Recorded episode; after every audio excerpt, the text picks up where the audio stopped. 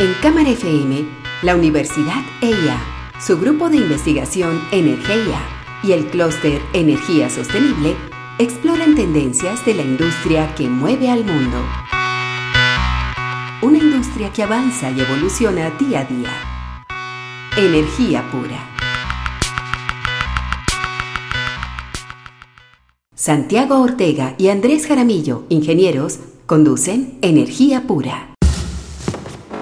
Esta semana en Energía Pura estamos haciendo el ejercicio de contribuir a no expandir los efectos del coronavirus, haciendo el programa de manera remota, grabando en nuestras casas y esperamos y confiamos en que la mayoría de las personas tomen esta decisión de autoaislarse porque por ahora es la única manera de evitar que el virus se expanda de manera más rápida y que afecte a mucha más gente. Evidentemente este es un tema que nos obliga a hablar de otras cosas sin perder el centro de lo que siempre ha sido el, digamos, el objeto de este programa, que es el tema de la energía. Evidentemente, después de este eh, tema del virus, vendrán muchas reflexiones. Ojalá se logre controlar de manera rápida y no haya, digamos, un colapso general. Pero es indudable que va a haber una reflexión eh, luego de que todo esto pase acerca de temas eh, globales, porque esto está afectando a todos los países y a todas las economías.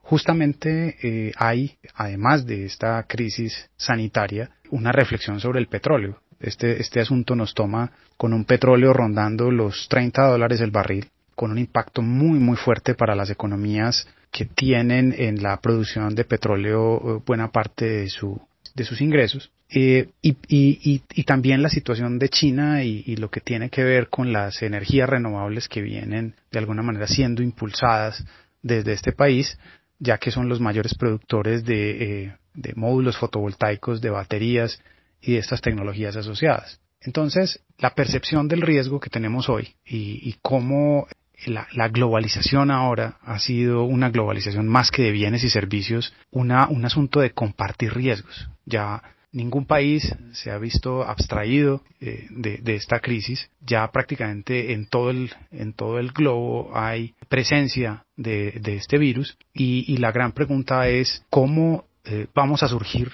qué tipo de economía global, qué tipo de acuerdos, qué tipo de, nuevas maneras de organizarnos van a surgir después de esta pandemia. Ojalá sirva este, este evento para eh, que nos planteemos abordar ese tema que hemos venido hablando sobre cambio climático y sus efectos de manera más seria. El planeta ya no aguanta con una cantidad de, fenómenos, con eh, una, forma de consumo como la tenemos hoy y evidentemente tenemos que prepararnos y, ojalá para eh, el, resurgir de una nueva economía basada en otros valores, basada en otras percepciones de la realidad diferentes a la que hemos estado acostumbrados hasta ahora.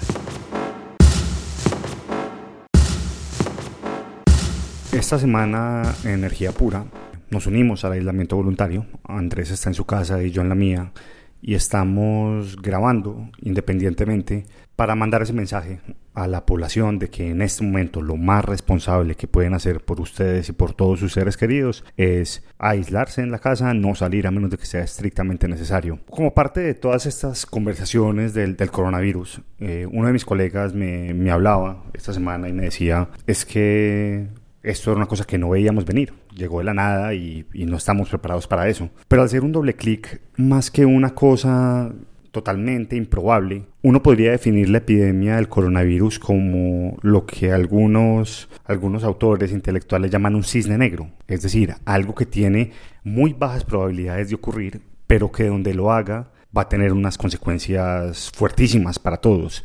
Eh, un cisne negro fue, por ejemplo, el 11 de septiembre. Y funciona muy bien la analogía de los cisnes negros porque nos habla un poquito de nuestra, nuestra gestión del riesgo. Si nosotros vemos cisnes blancos siempre, vamos a creer que todos los cisnes son blancos, aunque sí puede haber un cisne negro que aparezca de vez en cuando. Entonces, si creemos que todo va bien, no nos preocupamos por esos riesgos que vienen a futuro. Y eso fue lo que pasó con el, con el coronavirus. No quiere decir que no hubieran voces de alerta. Anecdóticamente, en noviembre yo estaba viendo Netflix y vi un documental que decía cuándo va a ser la próxima pandemia o qué va a pasar. Y el, documental decía básicamente, no estamos preparados. La pregunta no es si va a pasar, porque sabemos que va a pasar, la pregunta es cuándo.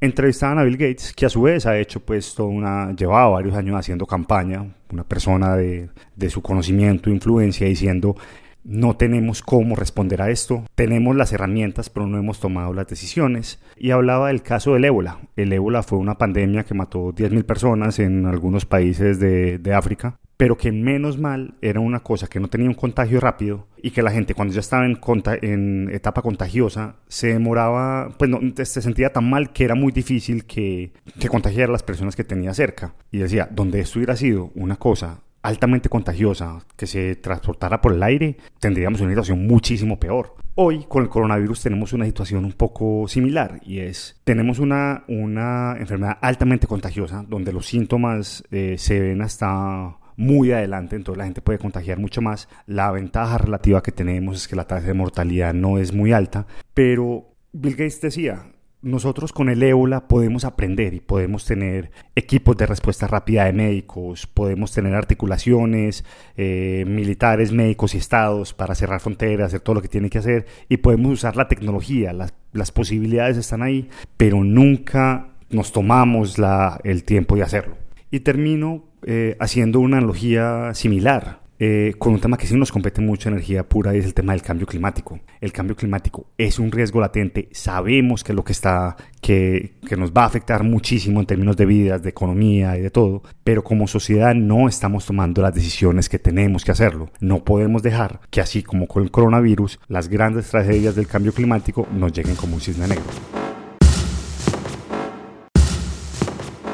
Les recordamos a nuestros oyentes que esta semana en Energía Pura y posiblemente para próximas emisiones estaremos originando nuestros programas, grabando nuestros programas desde la decisión de autoaislarnos, que creo, creemos, estamos firmemente convencidos de que es la actitud más responsable que se puede tener en este momento.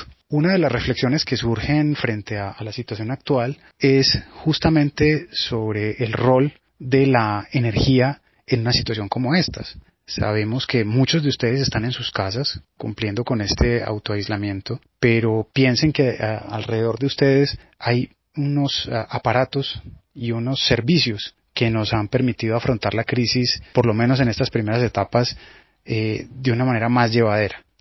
hoy la, la, electricidad, como lo hemos dicho en otros programas, está presente en prácticamente todas las actividades de la vida humana y sustenta algo que hoy ya es prácticamente imprescindible, que es la, el Internet y los sistemas de comunicaciones. ¿Qué sería de una crisis como esta o incluso de la vida normal si no tuviéramos electricidad? Hoy Colombia tiene unos recursos energéticos, el gobierno ha tomado unas decisiones para de alguna manera diversificar la matriz energética incorporando fuentes renovables no convencionales, las cuales nos van a permitir no depender tanto de la variabilidad climática y por ende del estado de los embalses. Sin embargo, hoy, digamos, en este momento en el que originamos el programa, los embalses están en una situación, eh, digamos, de, que les permiten eh, entregar la energía que el país requiere, pero evidentemente necesitamos otras fuentes de otra naturaleza distinta que complementen esta matriz. Pensemos si por un momento que si esta situación fuera, eh, digamos, agravada o estuviera grabada con una falta de suministro eléctrico, pues muchas cosas cambiarían y de verdad sería algo, algo impensable.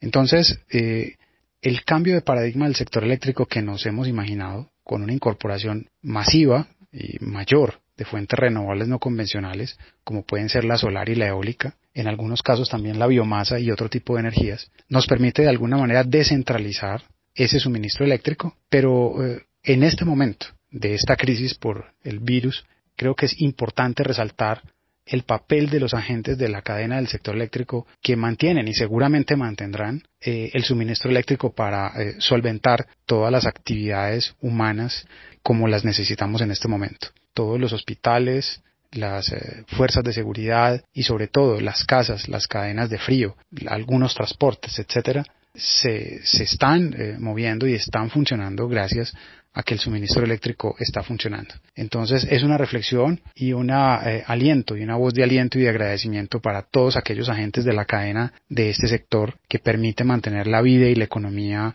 de una manera fluida y eh, más llevadera.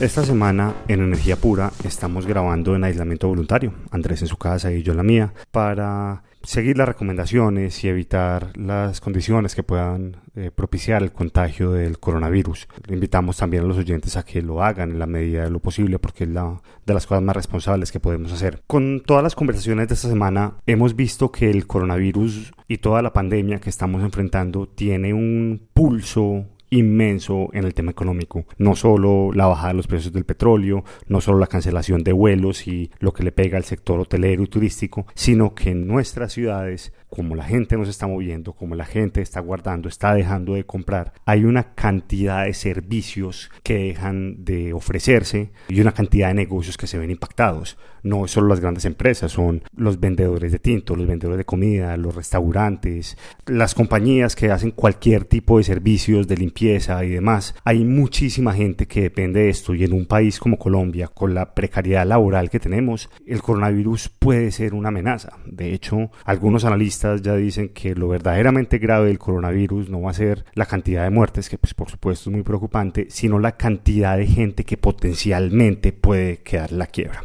Ante esto, nosotros en Energía Pura queremos mandar un mensaje de una urgente solidaridad. El público objetivo de esta emisora normalmente son empresarios, personas que tienen capacidad económica, personas que afortunadamente pues lo digo también hablando a término personal, estamos en una situación económica tranquila y podemos aguantar este pulso sin muchos problemas, pero hay muchas personas a las que no. Entonces es necesario desde las empresas, en la medida de lo posible, incentivar el teletrabajo y mantener absolutamente seguros a los trabajadores. Es muy difícil si se bajan las ventas y si las cosas se ven mal en el mediano plazo, mantener puestos del trabajo, pero hay gente que está dependiendo de eso. Mantener un puesto de trabajo en este momento es un acto heroico y es un acto de responsabilidad social inmenso. Y qué decir de crear un puesto de trabajo. Si somos capaces de crear un puesto de trabajo en este momento, le estamos haciendo un favor inmenso a una familia o incluso a una serie de familias que van a pasar por unas situaciones más duras que la nuestra. Hay que llenarnos de solidaridad por ejemplo, con las empleadas domésticas y la gente que va a hacer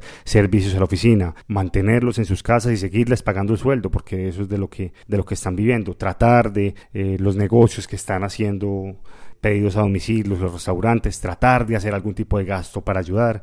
Incluso, pues hay, hay un colega cercano, se castigó el sueldo para poder seguirle pagando a los operarios de, de su planta industrial. Yo creo que en este momento tenemos que unirnos para eso. Hay un mensaje que está rodando en redes y es que sobre Italia y España que decía a nuestros abuelos los mandaron a la guerra, a, a nosotros nos están mandando al sofá, pues vamos para allá. Más allá del sofá, yo creo que la situación social de Colombia nos requiere un, un esfuerzo adicional a los empresarios, a los que tenemos la capacidad de hacerlo. Nos están mandando al sofá, pero nosotros también somos capaces de garantizar que mucha gente que depende de nuestra actividad económica pueda pasar esto tranquilo. Entonces la invitación es a unirnos y a mandar un mensaje de solidaridad, que esto es lo que nos va a sacar de esta situación.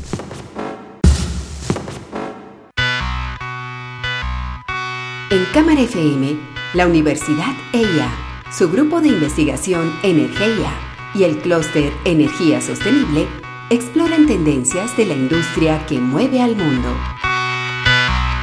Una industria que avanza y evoluciona día a día.